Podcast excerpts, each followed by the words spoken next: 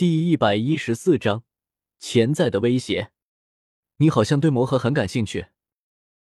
妖夜忽然转过头，对着那纳兰朝歌问道：“嗯。”习惯性的嗯了一声。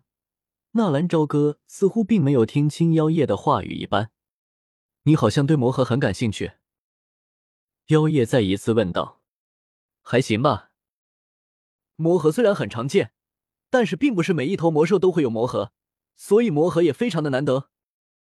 我知道啊，收藏着玩玩。纳兰朝歌无所谓的耸耸肩。妖夜今天穿了一件大红色的袍服，那有些繁琐的纹绣加上那华贵的服饰，让人不禁有些望而生畏。两人并肩走来，还是引得不少人的目光。在自由交易区域，纳兰朝歌花费了两百多万的金币买了几株三品药材。这已经是他能拿出来的最多的金币了，这还是在黑印城坑元庚的。至于魔盒，三阶的魔盒也不是没有，只是对方并不售卖金币，而是想要兑换一本斗技，因为要价太高，纳兰朝歌也不得不放弃。看来是时候要自己动手猎杀魔兽了。一想到日后还需要的四阶魔盒。五阶魔核以及那恐怖的数量，纳兰朝歌感觉到有些头痛。雪狼佣兵团出团猎杀三阶魔兽坐地火焰珠，有参加的吗？实力要求在大斗师以上。就在两人漫无目的的往回赶的时候，忽然一个体型壮硕的大汉站在街头吆喝了起来：“雪狼佣兵团，迦南城还有佣兵的存在。”似乎知道纳兰朝歌的疑惑，妖夜主动解释道：“雪狼是迦南城比较出名的一个佣兵团，团长是迦南学院的学生，因为天赋有限，在外院待了几年之后，一直没有进阶内院的实力，所以退出了学院。又因为回自己的帝国觉着丢人，所以就在迦南城定居了下来。迦南学院允许这样的人存在，自然允许。说白了。”他们同样属于迦南学院的实力。前几年迦南学院和黑角域爆发战争的时候，这些佣兵团也是不小的助力。值得一提的是，雪狼佣兵团的团长在离开迦南学院之后，实力居然突飞猛进，如今已经是斗灵的实力。斗灵，斗灵要猎杀三阶魔兽也应该很轻松的吧？你的魔兽理论课没有学好。坐地火焰珠虽然是三阶魔兽。严格算起来，应该是三阶高级魔兽，而魔兽天生要比人类皮糙肉厚，所以就是你一名斗灵想要降服三阶魔兽，也并非轻而易举。更何况，坐地火焰珠能够喷出火焰攻击，十分的不好对付。有意思，这刚刚想着要出门猎杀魔兽呢，就有组团的了。看来自己也要适当的和这些佣兵接触一下。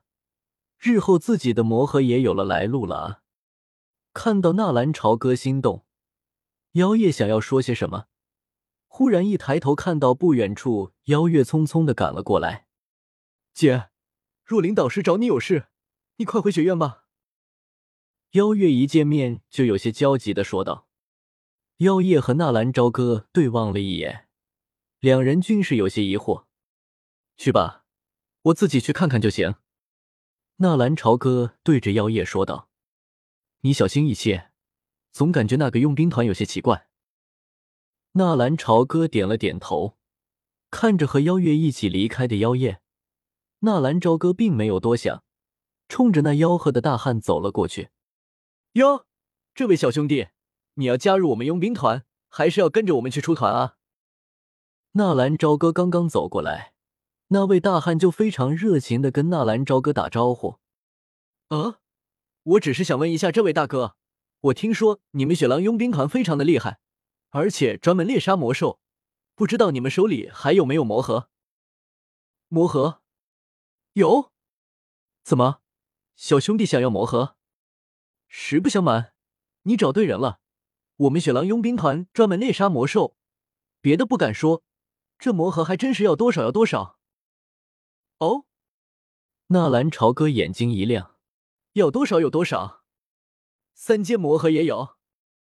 嗨，别说三阶，就是四阶、五阶也不在话下。对了，小兄弟怎么称呼？称呼就不必了。我想和你们团长谈谈魔盒的事情。我还以为什么事呢？跟我来。妖夜和妖月正在往迦南学院里面赶。奇怪，这个时候若琳找自己什么事情？不是刚刚点名过后吗？对了，妖月，若琳有没有说是什么事情？妖夜总感觉这里面有什么不对的地方。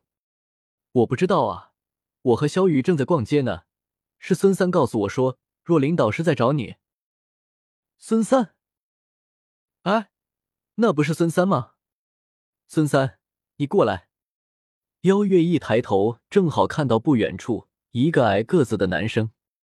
哎，妖夜公主，怎么了？你见到若琳导师了吗？我还没有去。若琳导师找我有什么事吗？妖夜心中那股不祥的感觉越来越浓厚。我不知道啊，是刘二告诉我若琳导师找你的。刘二，妖夜和妖月两人都迷惑了。柳二在哪？妖夜立刻抓住孙三的手，有些激动的问道：“在，在那边的一个武器店里面，他正在买一柄趁手的长剑。”孙三一句话还没有说完，妖夜的身影已经快速的消失在他的眼前。看着风一般消失的两个女人，孙三有些疑惑的挠了挠头：“哎呀，那可是公主啊！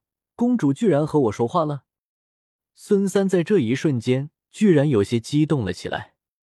刘二，快说，是谁告诉你若琳导师找我有事的？妖夜一股风的冲进武器店。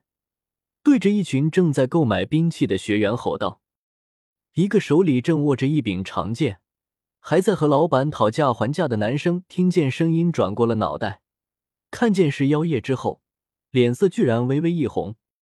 是一个红脸的瘦子，我也不认识他，是他着急忙慌的跑过来，说是若琳导师正在找你，问我认不认识一个叫妖夜的。我说认识啊，然后我就看到了孙三。”一个陌生人找到了刘二，刘二找到了孙三，孙三遇到了妖月，让妖月告诉自己若琳导师正在找自己。这一连串的计谋，唯一的目的就是妖夜的脑袋轰的一下炸开了。他们的目的是要把自己和纳兰朝歌分开，可是这又是为什么呢？雪狼佣兵团，不好！有人要对纳兰朝歌动手。